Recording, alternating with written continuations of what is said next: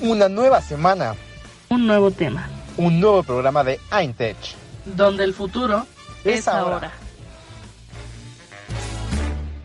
Y sean bienvenidos a un nuevo programa de esto que es Eintech, donde el futuro es ahora. Y esta semana traemos un tema bastante interesante y, y que está, no sé, siento que está en la boca de todos últimamente, como que muchos lo han hablado, ha salido como en muchos videos. Pero antes de spoilearles el nombre, está con nosotros Raimundo Paniagua. ¿Cómo estás, Pani? Estoy muy bien, muy contento. Igual es un tema interesante, tiene muchas perspectivas, pero creo que eh, tenemos a una gran invitada y alguien que nos puede aportar mucho el tema. Exactamente, tenemos una súper invitada y está con nosotros la maestra Telma Peón. ¿Cómo estás? Muy bien, gracias por invitarme y por las flores. No, muchísimas gracias a ti por haber asistido, por haber venido y por haber aceptado nuestra invitación. Y sobre todo por haber venido hasta acá, hasta cabinas. Bueno, está una torre de distancia y es algo cansado luego recorrer etapas. Uno ya, ya se cansa, ya se cansa. Más sobre todo ahorita Yo que soy señora mayor, claro. Yo también ya, ya a mi edad ya, ya no puedo, ya no puedo. Pero muchísimas gracias por haber aceptado. Y el tema de esta semana, y por la cual eh, Telma está aquí de invitada con nosotros, es el transhumanismo. Creo que es un tema que por lo menos una vez hemos visto en alguna clase, sobre todo si vamos aquí en la náhuac, las clases de, de ética eh, hablan un poquito acerca de esto, igual como hay otras clases donde nos hablan un poquito más, pero es un tema que casi no le ponemos mucha atención, que suele no tener mucha relevancia en algunas personas, pero creo que sería interesante saber acerca de este, ¿no?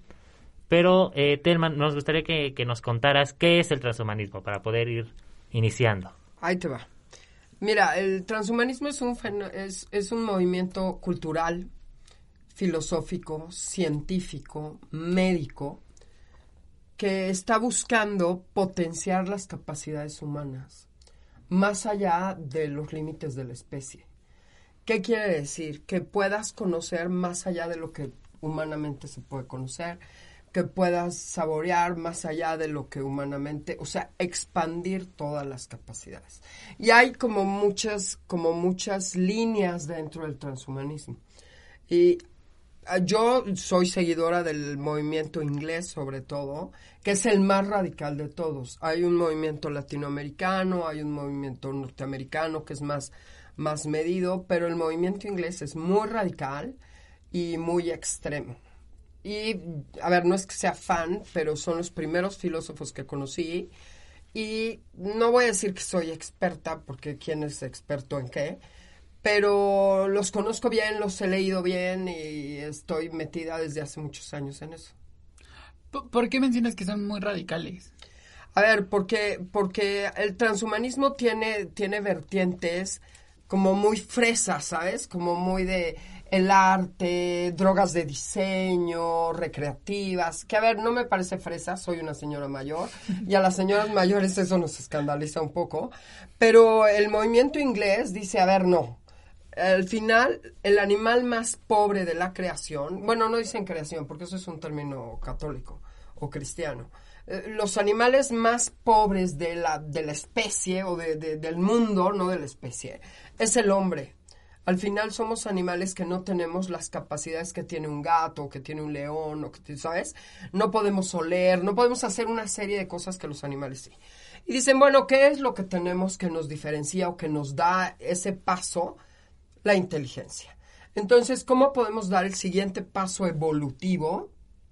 Pues por medio de la inteligencia. ¿Y la inteligencia que nos está proveyendo o que nos da la tecnología? Entonces, usemos la tecnología para dar el siguiente paso evolutivo. Si lo piensas, a lo mejor dirías, tiene un poco de sentido. Sí, podría ser. La realidad es que yo creo que la, evolución, si entendemos el movimiento darwiniano, es bien claro que la especie va evolucionando según las necesidades que vas teniendo y la fortaleza y cómo te adaptas al cambio. Los seres humanos nos hemos adaptado muy bien. A ver, hemos perdido pelo, hemos ganado estatura, la piel se ha vuelto delicada, pero porque las circunstancias en las que vivimos no es como hace dos mil años, ¿sabes? Hemos cambiado. Pero los ingleses te dicen, a ver, si queremos de verdad dar el siguiente paso evolutivo, que es el posthumano, tenemos que hacer una transición para dar ese salto evolutivo. Y entonces vienen fundamentos súper radicales como, bueno, pues si no lo puedes pagar, pues no lo puedes hacer este, si no tienes con qué, pues no, no es lo tuyo. Entonces sí me parece que es, es muy radical. Los, los ingleses están como con tres líneas de trabajo bien fuertes. Sobre todo, a ver, porque el transhumanismo hay una parte que es filosófica únicamente, una parte que es médica o tecnomédica y una parte que tiene que ver con el arte. Y el arte, pues hay muchas cosas, desde el que se hace tatuajes con chips, que brillan, ¿sabes? Estas cosas. que me parece como lindo. Y podemos hablar de mil cosas, de sedas fluorescentes, eh, ¿sabes? Cosas de estas. Pero los, la parte biomédica te dice, a ver, hay que eliminar la enfermedad. No curar enfermedades, sino quitar las enfermedades de, de per se. Hay que eliminar el envejecimiento. Hay que acabar con el envejecimiento. Tendríamos que vivir mucho tiempo y bien. Otra, hay que, hay que eliminar el sufrimiento. Fíjate, no el dolor, que aquí habría que hacer distinciones. ¿Qué es el dolor y qué es el sufrimiento? Yo estoy a favor de quitar el dolor, por ejemplo. Yo creo que si te duele la cabeza, pues tienes que tomarte algo para que se, te quite el dolor de cabeza. Creo que si tienes un cáncer de huesos, pues hay que darte morfinas y cosas para que no te duela. O sea, como que la ciencia ha avanzado mucho. Pero al final, el sufrimiento, ¿cómo te lo quitas? Me vas a decir, Pani, dos shots de tequila. No, no va por ahí. la verdad es que de, vodka. Pero si te fijas, te tomas los dos shots de vodka, te atarantas, pero no se te quita. El sufrimiento es algo que no tiene una base fisiológica, entonces no lo puedes quitar con nada. Y ellos dicen quitemos el sufrimiento. ¿Para qué vamos a sufrir? Seamos felices eternamente. Y la última premisa es quitemos la condición mortal. ¿Qué quiere decir? Que no nos muramos nunca. Y ahí vienen miles de preguntas, ¿sabes? O sea, como que yo te empiezo a decir y dices, fuck. Perdón, no puedo decir esas cosas. este, dices, a ver, suena súper atractivo y súper cachorro, pero si lo piensas bien, es súper espeso. Porque entonces vienen preguntas de, entonces, ¿cómo moriríamos? Que habría un comité que decide la muerte. Este, eh, ¿Quién es, eh, ¿Cuánto tiempo viviríamos? ¿Para qué estudiar? ¿Para qué enamorarte? ¿Para que si vas a vivir 500 años? ¿Sabes? Como que todo cambia. Y cuando a mí me hablan de, de ser felices para siempre, nos daríamos cuenta que seríamos felices. ¿Sabes? ya ahí hay preguntas muy intensas, ¿no? Pero mi pregunta más como a la mano es, ¿qué parte ética estaría bien y qué parte ética rompería? Rompería ese término con la ética. A ver, a mí me es una gran pregunta. Y a ver, aquí habría que hacer distinciones. Claro. A ver, las líneas son bien finitas, Rolando y Pani. No, no crean que es tan fácil como decir matar está mal y salvar la vida está bien. Eso es bien claro. Mentir está mal, ¿sabes? Sí. Aquí la línea es muy fina, porque al final la ciencia, la investigación está para darnos una mejor vida. Y yo estoy de acuerdo en que te pongan un implante en el cerebro para quitarte los, los, los shakes, ya sabes, del Parkinson, por ejemplo, que es una enfermedad que tiemblas mucho y que la gente no puede ni comer en determinado momento, no puedes caminar, porque no tienes control del cuerpo. Entonces te ponen un implante en un área del cerebro y se te quitan los shakes. Oye, eso está súper cool. ¿Quién no quiere eso? ¿Te cura la enfermedad? No pero puedes tener una vida funcional. Pensemos en un niño que nace sordo, por ejemplo, que te pongan un implante coclear y que pueda escuchar. Oye, lo tiene, o sea, creo que nadie puede estar en contra de eso. Pero ¿qué pasa si tú te quieres poner un implante para oír a tres kilómetros a la redonda? Pues te hace falta, no. Es parte de tu naturaleza, no. ¿Y para qué lo querrías? No, pues porque quiero oír todo lo que dice mi novia. no sé, ¿sabes? Quiero oír este lo que platican mis papás. Yo qué sé. Pues ya es creepy, ¿no? Como para qué querrías eso. Pero a ver, al final los seres humanos tenemos esta necesidad de querer cosas y ambicionamos ser mejores siempre. Entonces, si tú viste la película Limitless, que seguro la viste, y si no la viste, es un must de transhumanismo, Bradley Cooper le ofrecen una tacha que este que lo va a hacer mejor y lo hace guapo, lo hace inteligente, escribe un libro en una noche, se hace deportista, se hace charming. A ver, pues todos queremos eso. Pero eso tiene que ver con el trabajo que tú haces con tu propia vida. O sea, te haces fit en una noche, no, pero si comes apios, te vas al gimnasio, trabajas fuerte, en un par de años lo tienes. Pero ahora nos parece que un par de años es mucho. Y no estamos dispuestos a eso. Entonces quieres un gadget que te lo tomes hoy y mañana tengas el cuerpo, yo qué sé, de Giselle Bunchen.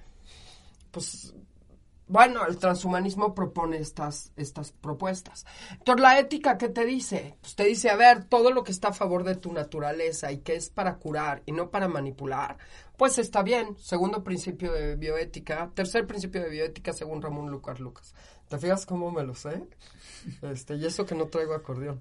Este, pues me parece que, que se vale todo lo que sea para curar. Se vale todo para para, a ver, es que aquí empiezan palabras complicadas. Justo. Aquí tendría que decir, ¿qué es lo normal en lo humano? Pues lo normal en Telma es ser Telma. Pero yo uso lentes porque no tengo visión 20-20 y si me quito los lentes soy un topo. Entonces yo uso lentes para poder ver como ves tú.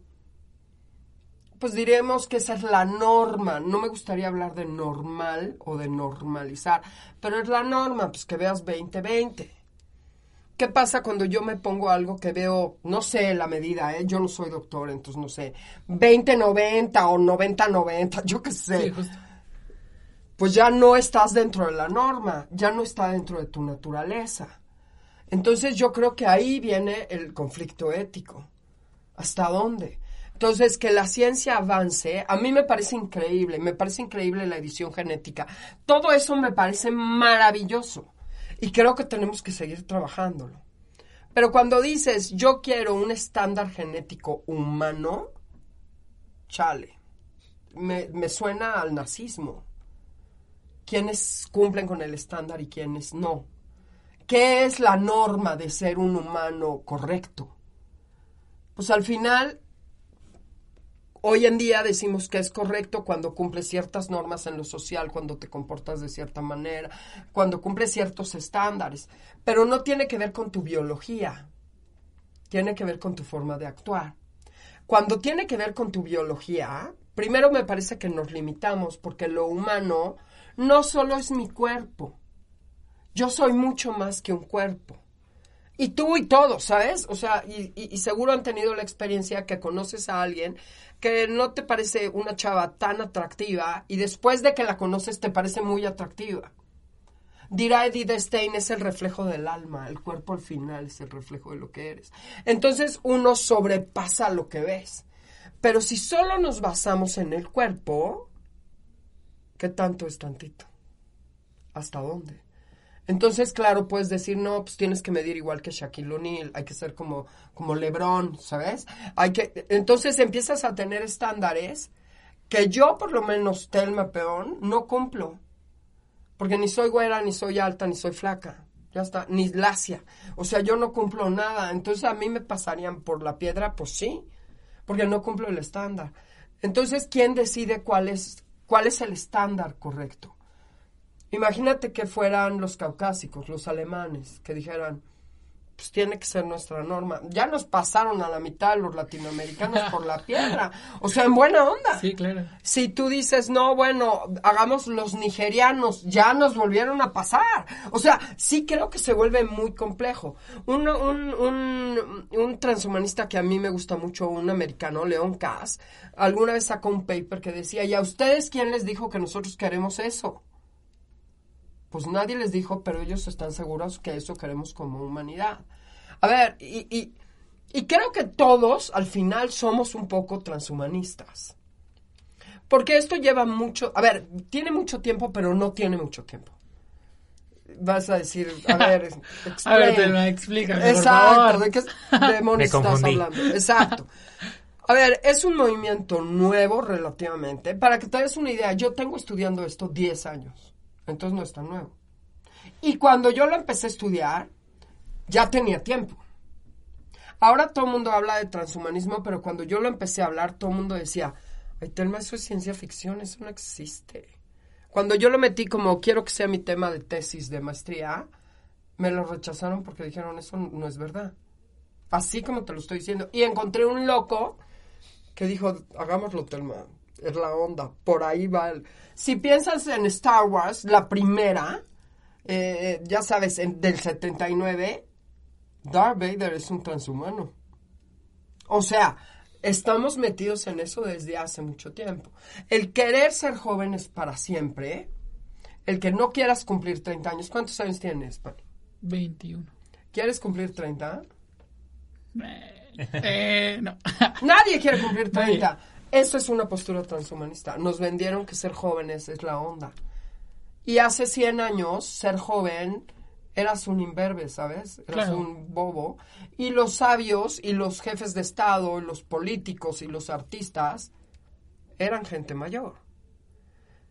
Que a ver, yo creo que hay gente muy talentosa joven y creo que hay gente muy talentosa mayor. Creo que hay de todo. Porque al final no está en tu cuerpo, está en lo que tú eres. Sí. Entonces, sí me parece que las líneas son bien complicadas. Ahora, regresando a la pregunta que creo que no la contesté, me parece que la línea entre qué es ético y qué no tendría que ver con tu naturaleza, con lo que tú eres. Y no en general, sino, híjole, algo más particular. Te voy a poner un ejemplo. Tienes dos niños. Voy a usar estereotipos políticamente incorrectos. Por favor, que lo entiendan, que es sí, para sí. que se vea. Hay que aclarar, es Sí, un paréntesis. Sí, sí, importante. Pensemos que es un, un niño que nace de una familia, no le voy a dar color ni nada, pero que son un papá muy alto, ponle 1,90 y pico, y una mamá muy alta, unos 70 y pico. Y tiene abuelos muy altos. Y el niño tiene 13 años y es chiquitito. Vas a un endocrinólogo, ves al médico y le dices, oye, mi hijito no está creciendo. Le hacen un perfil hormonal y dicen, le falta hormona del crecimiento, hay que dársela. Porque le falta, porque su ADN tiene una deficiencia, ¿sabes? Su cuerpo no la está produciendo. Le das hormona de crecimiento y va a crecer un garruchón, pues va a crecer lo que está programado a crecer. Ahora pongamos el ejemplo políticamente incorrecto. Y por favor lo digo con cariño y con cuidado. Tiene un papá de unos 60, una mamá de unos 45 y el chamaquito es un piojito. Vayan, es chiquito. Y van con el endocrinólogo y le dicen, dale hormona de crecimiento. ¿Por? No puede ser alto. Si tiene una, una familia y una herencia de chiquitito, pues va a ser chiquitito. ¿Está mal ser chaparrito? No está mal, es una manera de ser, ¿sabes? Pero, pero ahora hemos llegado a los niveles que dices, no, pues dale hormona de crecimiento, ok. ¿Qué le va a hacer? Todo lo que nos metemos nos hace daño. Pero ahora estamos todos atacados con las mendigas vacunas de COVID. Pues siempre las vacunas han dado reacciones, siempre. Y estás metiendo algo extraño a tu cuerpo. Eso es un hecho. Y todo tiene efectos secundarios, por supuesto. Ahora, ¿por qué someterías a tu cuerpo a una hormona o a lo que sea que te va a traer efectos secundarios per se, sin necesitarlo? Pues yo te someto a una quimioterapia que te va a dar e- efectos adversos horribles para salvarte la vida. ¿Para qué te daría un medicamento violentísimo para que seas más listo? Ay, ponte a estudiar, ¿sabes? Hay mejores maneras. Entonces creo que ahí está la línea. Por eso digo que es eh, se vuelve muy específico, porque decir no des hormona de crecimiento a nadie es muy radical. Hay gente que la necesita tomar. Pero a ver, yo he conocido gordas que a ver, gordas, ya sé que es políticamente incorrecto, lo digo con cariño, gente que quiere bajar de peso, que quiere tomar hormona de crecimiento y medicamentos de gente que tiene diabetes, por ejemplo, metformina y demás, para enflacar. Pues, a ver, te va a ayudar, sí, pero va a tener efectos adversos. Lo más fácil es que vayas con un nutriólogo, hagas ejercicio y vayas por un proceso. Es largo, es lento, Pues sí, pero es que la vida humana es larga y lenta. No sé si ya te contesté o... No, sí, sí me contestaste. Ok. Sí, está, está, Todo está claro. todo claro, todo claro. Sí, creo que es un, es un asunto pues complejo, ¿no? O sea, como, muy como dices, complicado, muy creo que complicado. hay muchas cosas que analizar, ¿no? O sea, no solo es un punto y como dices, no hay nada normal, por así decirlo, algo fijo, algo que, por ejemplo, en- a lo mejor en ingeniería tenemos muy claro, ¿no? Como ciertas cosas ya están fijas y Sí, solo no, es no, no seguirlas. puedes buscar más. Ajá, exacto. Entonces, por eso este tema también es un poco complejo en ese asunto, ¿no? Pero vamos a seguir hablando acerca de este tema. Vamos brevemente a un corte y regresamos a esto que es Saintech, donde el futuro es ahora. Mucha información en poco tiempo, ¿no? Tomemos un descanso. Regresamos. Recuerda seguirnos en nuestras redes sociales como Radio Eintech en Facebook, Twitter e Instagram.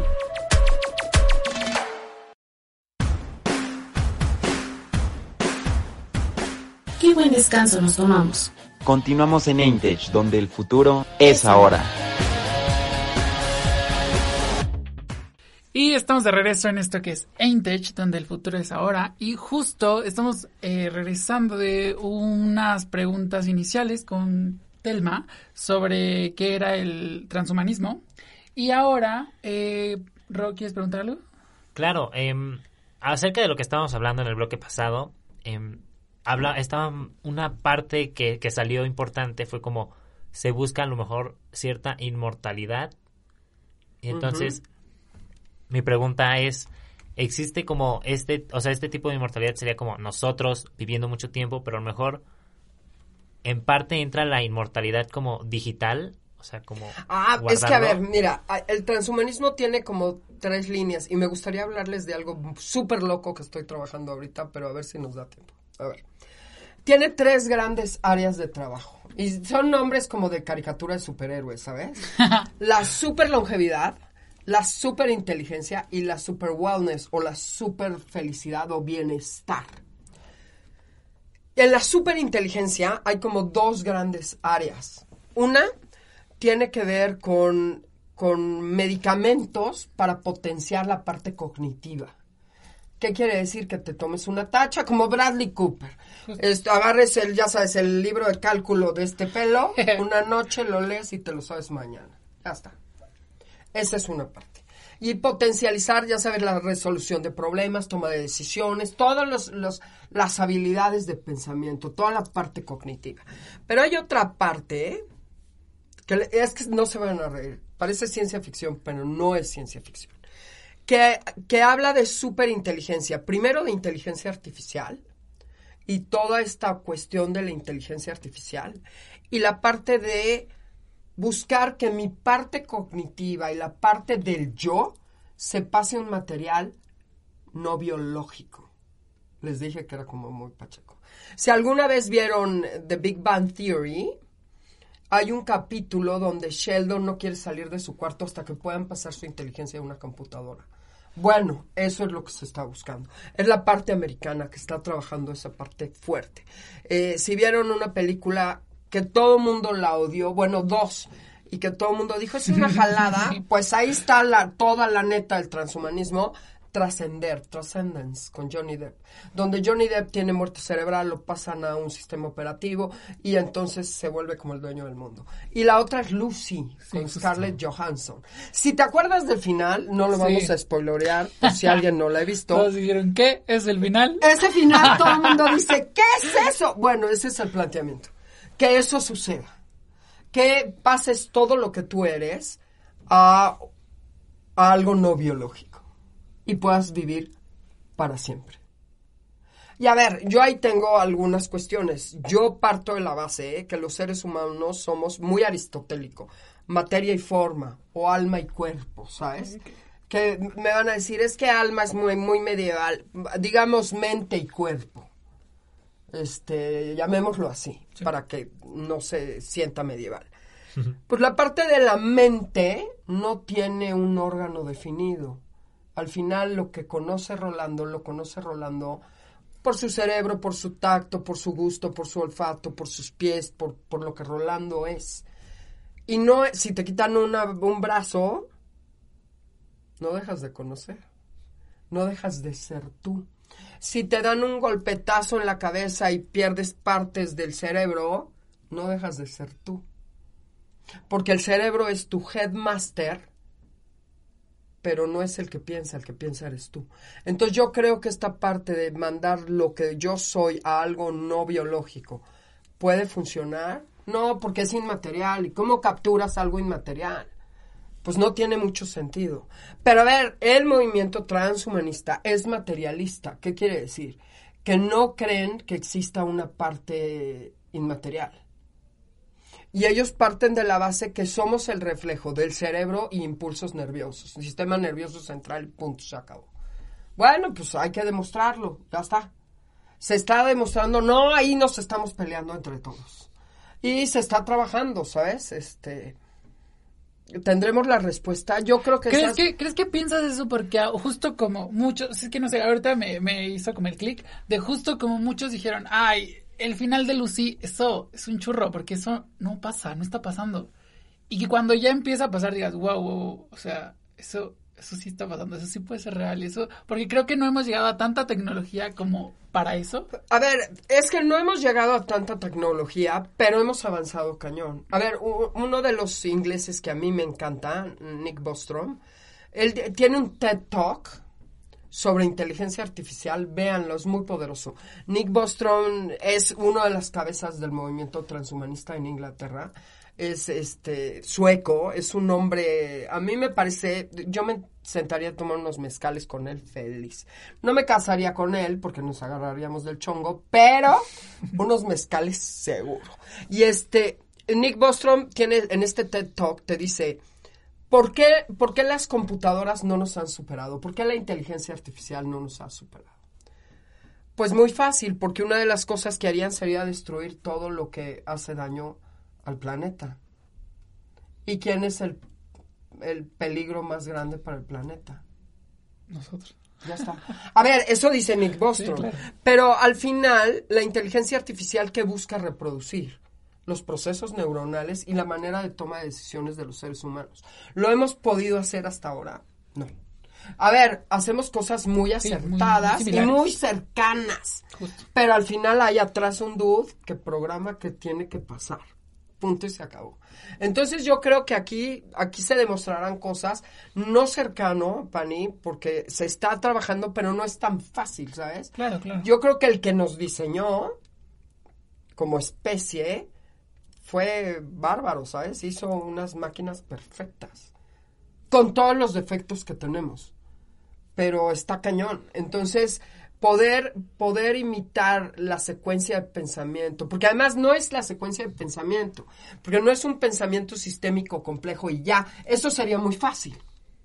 Al final es que yo puedo tener toda esa estructura y al final decir, ay, no me late, y ya valió todo. Justo, justo, sí. O, ay, amanecí chipilón, o estoy súper feliz, o me di unos besos, y ya todo cambia. Y la máquina no puede hacer eso. Sí, sí, sí, la máquina sigue aún un proceso. Así es, un, un, un- un- proceso sistémico complejo. Punto, se acabó.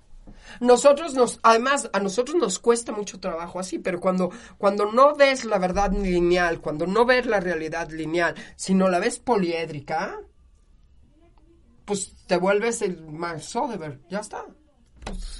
Claro, claro. Pero al final es una mente humana la que lo está haciendo, ¿sabes? Entonces me parece que eso se vuelve complicado.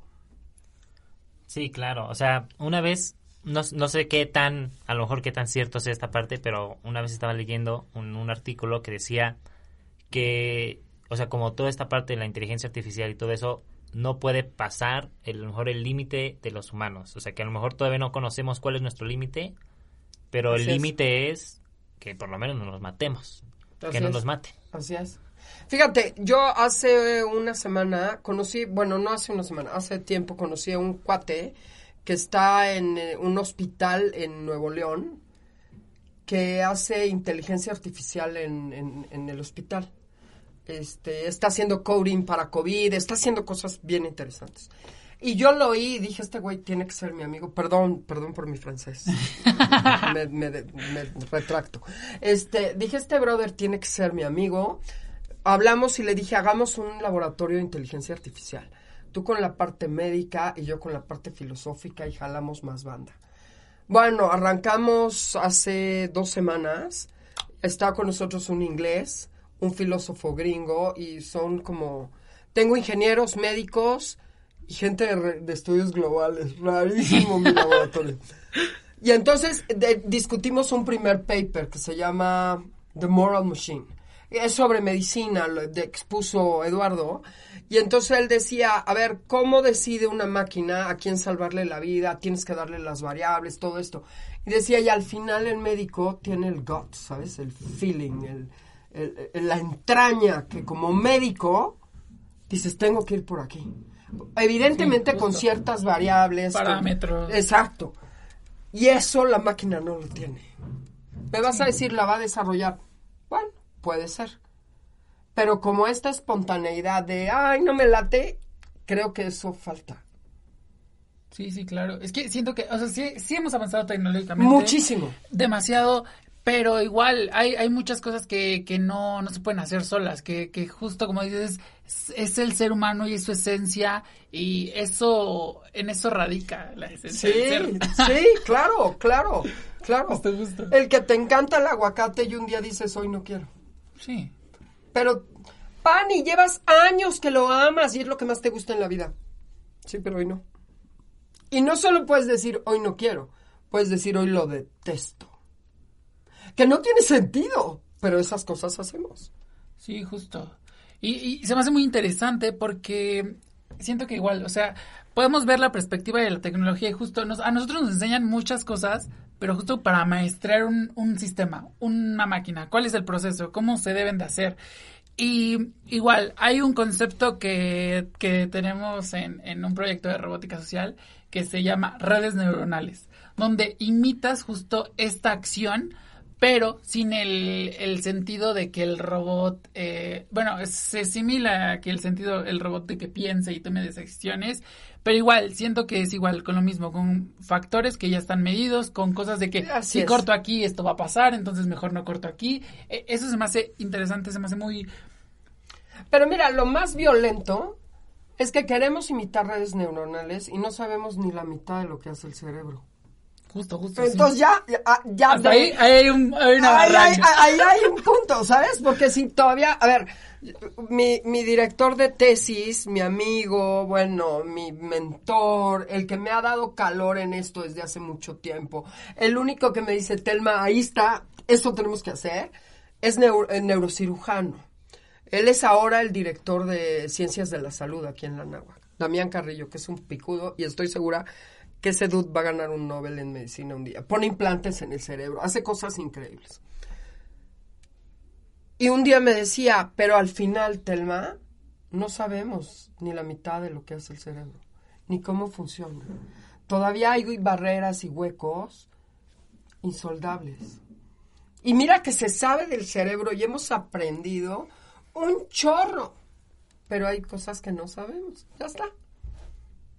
Entonces, ¿cómo queremos imitar un cerebro si no sabemos qué hace? Está complicadísimo.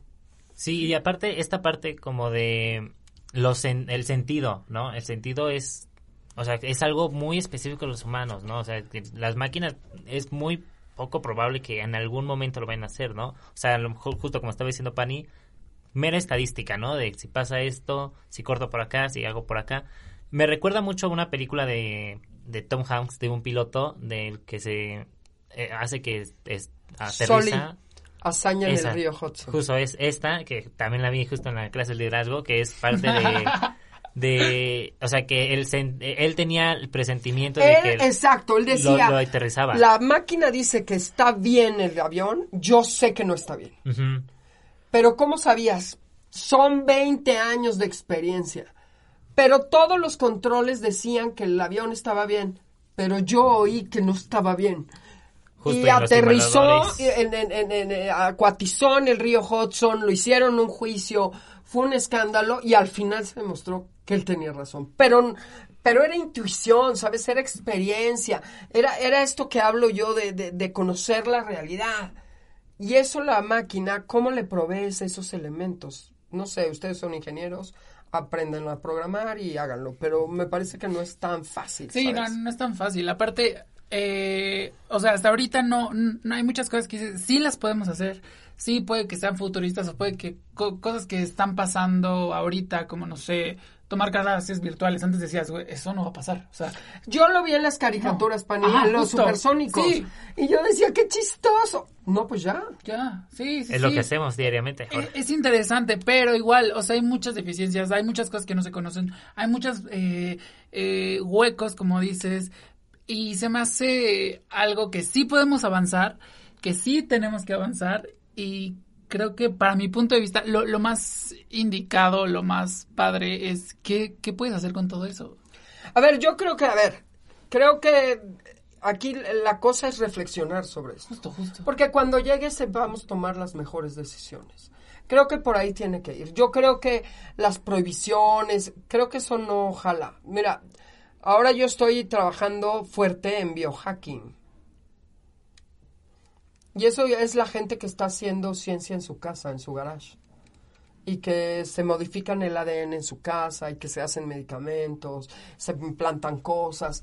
Y entonces en mi grupo de, de transhumanismo discutíamos qué hacer.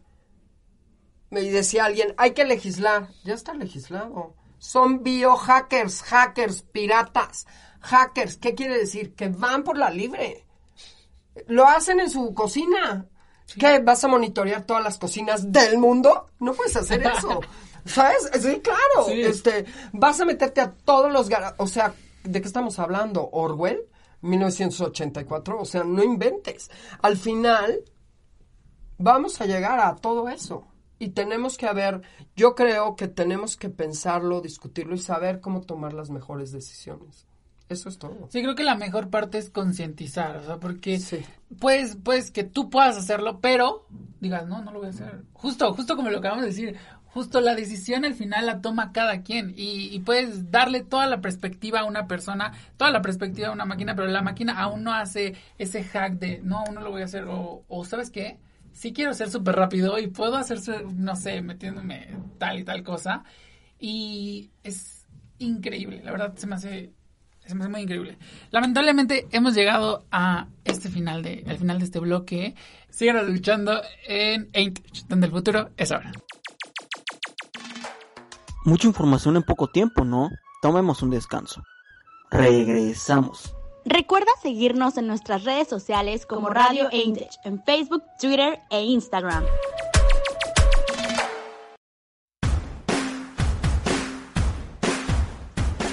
Qué buen descanso nos tomamos. Continuamos en Intech, donde el futuro es ahora. Regresamos a escuchar esta canción de Morat de Cero y justo seguimos con este tema del transhumanismo. Hace el- los bloques pasados hablamos un poco sobre un poco la parte ética, qué es, este, cuáles son las tres variantes de, de, de este pues pensamiento, podría decirse. Movimiento. movimiento.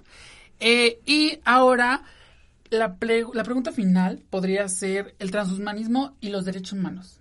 ¿Qué piensas, Telma? Híjole, ese, ese es uno de los puntos. Porque, a ver, yo pienso países de primer mundo, países desarrollados, gente con mucha lana, tiene acceso a todo esto. Sin problema. Pero si piensas que en un país como México, la quinta causa de muerte de los niños menores a 5 años es diarrea, ¿de qué estamos hablando? Entonces, hay medicamentos que te pueden potencializar, sí. Puedes tener nanotecnología dentro de tu cuerpo, sí. Puedes tener drogas de diseño, sí. Pero cuando te mueres de diarrea, ¿de qué demonios estamos hablando? Este, entonces imagínate, si ahora hay diferencias sociales, imagínate con todo esto. Se vuelve, se vuelve estrepitosa. Entonces, a mí me vienen preguntas, pero yo soy muy dramática, ¿eh? Entonces, ¿qué? Entonces digo, entonces ¿qué? ¿Seríamos esclavos los que no estemos potenciados de los potenciados? Solo los potenciados tendrían buenos trabajos y los demás no. Y los que viven para siempre nos utilizarían como desecho. ¿Sabes? Ya empiezan estas películas apocalípticas que hemos visto mil veces. Este, empiezan a tener sentido, porque las preguntas son fuertes. Porque, a ver, eh, este, esta operación que yo te decía de- del Parkinson, se hace en México, por ejemplo. Que uno, cuando yo me enteré que se hacía en el Hospital General, aquí en, en Cuauhtémoc, yo decía, no manches, se hace en México, sí. Y cuando yo pregunté hace muchos años, ¿cuánto cuesta eso? Costaba un millón de pesos. Un millón de pesos.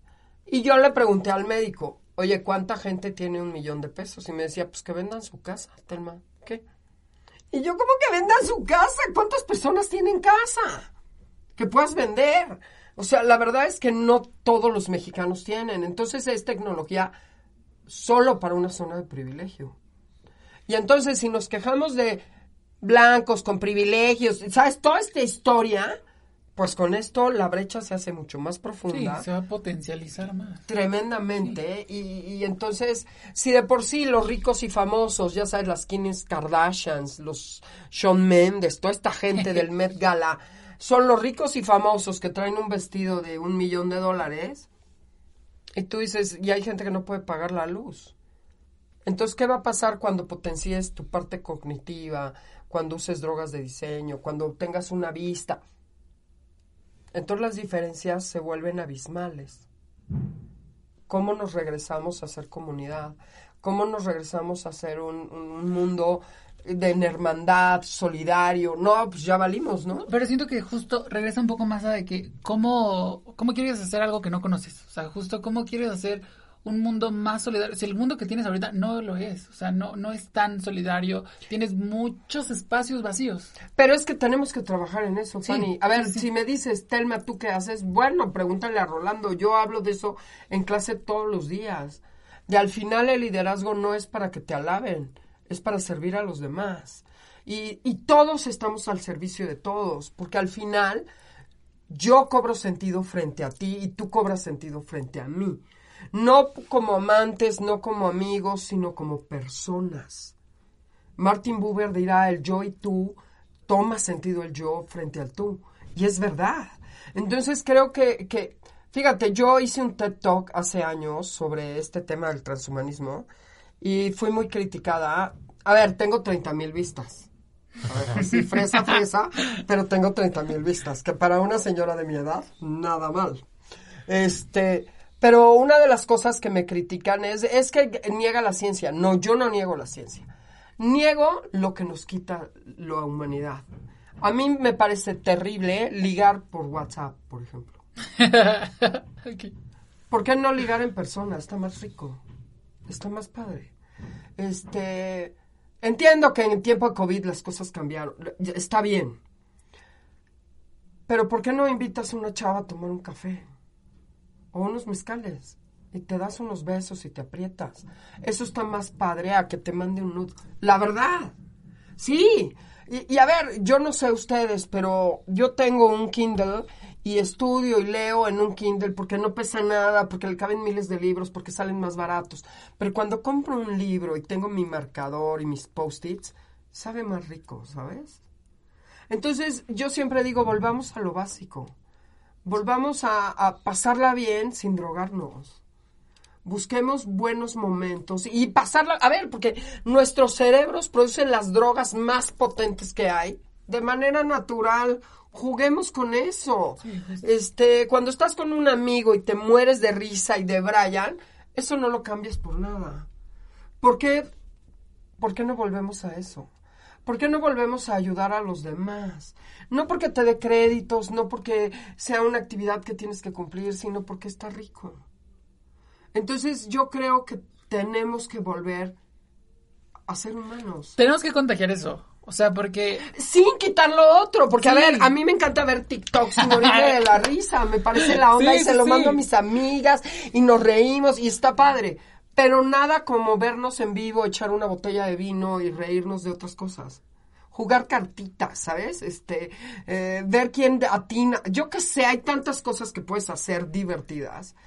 Y volvamos a eso. Yo siempre que hablo, Pani, siempre hablo de esto. sí, justo. Pero es que siento que no se, no se enseña. O sea, no se enseña mucho. O sea, lo que yo voy, un profe nos decía en, en tiempos de pandemia, ¿qué estamos haciendo? O sea, nos encerramos. Ustedes como ingenieros no tendrían que estar en sus casas tomando clases de medición, de cómo se hace. Ustedes tendrían que estar como ingeniero, ¿dónde te enriqueces más? El profe decía, en, en la práctica. Ahorita, no lo vean como una época de pandemia, vean una época donde ustedes como ingenieros pueden cambiar, pueden hacer una máquina, pueden hacer las máquinas que hagan las vacunas, pueden hacer, pueden ser técnicos eh, en es. tal y tal cosa. Y tú dices, es cierto, o sea, es cierto, o sea, tú no ves esa perspectiva, tú no ves la perspectiva de... Es que me parece, mira, a mí me parece que el siglo pasado tuvo cosas increíbles. Increíbles, pero tuvo cosas horribles. La razón instrumental, esta, este pensamiento de lo que no puedo ver, lo que no puedo pesar y lo que no puedo medir no cuenta, nos ha llevado al traste. Entonces, si no mides 1,90, no eres valioso. Si no pesas 50 kilos, no eres valioso. Si no traes un BMW, no eres valioso. Si no te pagan 80 mil pesos, bueno, el de, no decía Samuel, ¿cómo se llama? Sí, Samuel? García, ¿no? García, el de, el de Nuevo León. Hay un sueldito de 30 mil pesos. Bueno, ¿te fijas? Todo ese número, todo es razón instrumental. Oigan, y no solo somos eso. Cuando extrañas a alguien, no tiene que ver con cuánto pesa y cuánto vale. Cuando te sientes solo, no tiene que ver con dinero, no tiene que ver con cosas. Tiene que ver con tu experiencia vital, tiene que ver con tu existencia. Ayer en, en mi clase de liderazgo les puse un video que yo no sé, Rolando, si se los puse a, a ustedes porque le he ido, yo le voy metiendo cosas y voy cambiando cosas y voy haciendo cosas. Pero les puse un video que a mí me parece bien padre de, de René, el de calle 13, residente, que son ocho minutos que él cuenta su historia. Ah, es, es brutal, es brutal. Y entonces lo vieron y todo el mundo como de, ¿por qué la maestra nos pone este güey? Y yo les dije, porque todos nos hemos sentido así alguna vez. Porque ser persona implica sentirte solo en medio de mucha gente, porque implica este no poder dormir porque estás estresado. Pero es que todos hemos vivido eso. ¿Por qué lo vives solo, no lo vives en comunidad? ¿Por qué no le hablas a tu amigo y le dices, dude, estoy bien triste? Porque no, va- no valoramos estar triste, porque lo que nos dicen del éxito, de la felicidad, tiene que ver con cosas estúpidas, que al final no te dan la felicidad. A ver, tampoco porque van a empezar a decir que soy de izquierda, no. A ver, eh, yo entiendo que de llorar en un microbús a llorar en un Mercedes-Benz, prefiero llorar en un Mercedes-Benz, está bien. Pero el, dinero es un medio, la fama es un medio, no puede ser el fin. Y creo que en la medida que regresemos a esto, podemos cambiar las cosas. Y entonces algo como el transhumanismo deja de importar. Es una corriente más y se vuelve artística y, y unos locos que dicen, se vuelve valiosa cuando lo único que te importa es el establishment, ¿sabes? Este, eh, lo que lo que lo que cuenta, lo, lo- eso, lo que tiene lo que tiene dimensiones y no es así. Yo creo que tendríamos que regresar a lo básico. creo que es bastante interesante, ¿no? Creo que me hizo reflexionar.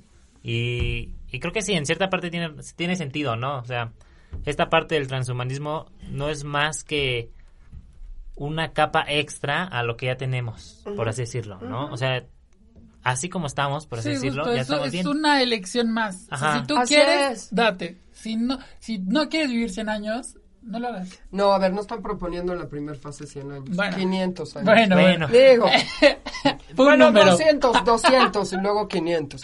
Y luego vivir para siempre. No, pues está muy 100 violento. menos, 500. Gracias a Dios yo tengo 55, yo me muero en 15 y ya valió. Oye, a mí no me toca.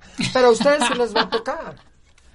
Pues ya, habría que checarlo, habría que, hay que estar atentos a cómo está la, la sociedad en estos tiempos. Pero fue un tema bastante interesante, creo que le sacamos mucho tema, bueno, mucha, mucha conversación y creo que esto podría dar para muchísimo y muchísimo más, ¿no? Pero Las veces que quieras. sí, creo que va a haber segunda y tercera parte de esto cuando sea necesario. Pero muchísimas gracias, Telma, por haber estado con nosotros en un Gracias a programa ustedes. más. La pasé muy bien. Muchas gracias. Y, y nada más para terminar, a lo mejor alguna red social, algo donde te puedan contactar, algo más que quieras decir. Pues a ver, mis redes sociales son bien aburridas, pero en Facebook soy Telma Peón, en Instagram soy Telma Peón también. y en Twitter creo que soy Telma PH. Sí, soy bien aburrida, pues soy una señora. Pero bueno, sí pongo algunas cositas que me entero, este, conferencias, cositas así. Ahora, digo, voy a hacer el comercial, ya que me dijiste es comercial. Mis laboratorios de transhumanismo nos vamos a dos congresos internacionales, vamos a Perú y a Colombia. Me llevo a cinco niñas de vértice y a cinco niñas de medicina. Las de vértice son de, a ver, no son por ser vértice, pero las conocí dándoles clase en vértice. Son de estudios internacionales y van con transhumanismo, biopolítica, la brecha de la diferencia y van las de medicina con taxonomía del transhumanismo, el cyborg y todo un análisis de cyborg y qué son los cyborg. A lo mejor las deberían de invitar a que les platiquen. Este, voy yo con biohacking, va Mijail con biohacking, yo voy con ciencia, tecnología y bioética, va Pablo con inteligencia artificial y con transhumanismo y personalismo. O sea, vamos nueve conferencias de la NAWAC a dos congresos internacionales y diez de mis muchachos son jovencitos. Si alguien quiere hacer investigación loca en temas dañados, sin límites, porque eh, yo no censuro nada y discutimos ideas, son bienvenidos. Tengo este neurociencias y liderazgo, feminismo, este inteligencia artificial, eh, vaya, transhumanismo, cyborg, o sea, lo que quieran hacer, estoy abiertísima. Este, y nada.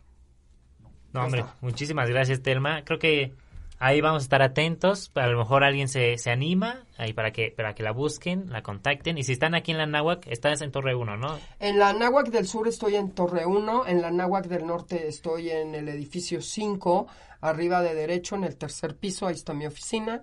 Estoy tres días en el norte y dos días en el sur. Va, perfecto. Entonces, para que, para que la contacten, para que la busquen. Y Pani, a ti, redes sociales, ¿cómo te encontramos? ¿Algo más? A mí me encuentran en Instagram como rayo-leir y Pani también me pueden encontrar. Hartas, hartas. ¿Y en Tinder? en Tinder me encuentran con... Desde ahí porque no me pueden buscar. Sí, ahí no demonios.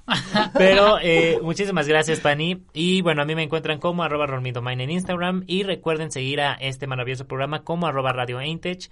En Instagram nada más también. En Facebook también tenemos, pero casi no lo usamos. Y recuerden que cada 15 días sale el spin-off de Intech, Más Ciencia Podcast, donde también se hablan temas bastante interesantes, que es de parte de la revista de la Facultad de Ingeniería. Entonces, ahí estén atentos a nuestras redes sociales. Recuerden escucharnos el próximo lunes a las 3 de la tarde por aquí por Radio Nahuac 1670 de AM y por cualquier plataforma streaming pasando ese lunes. Entonces, nos escuchamos la próxima semana. Bye. Qué gran programa el día de hoy. Sintonízanos la próxima semana para conocer algo más de Aintech, donde el futuro es ahora.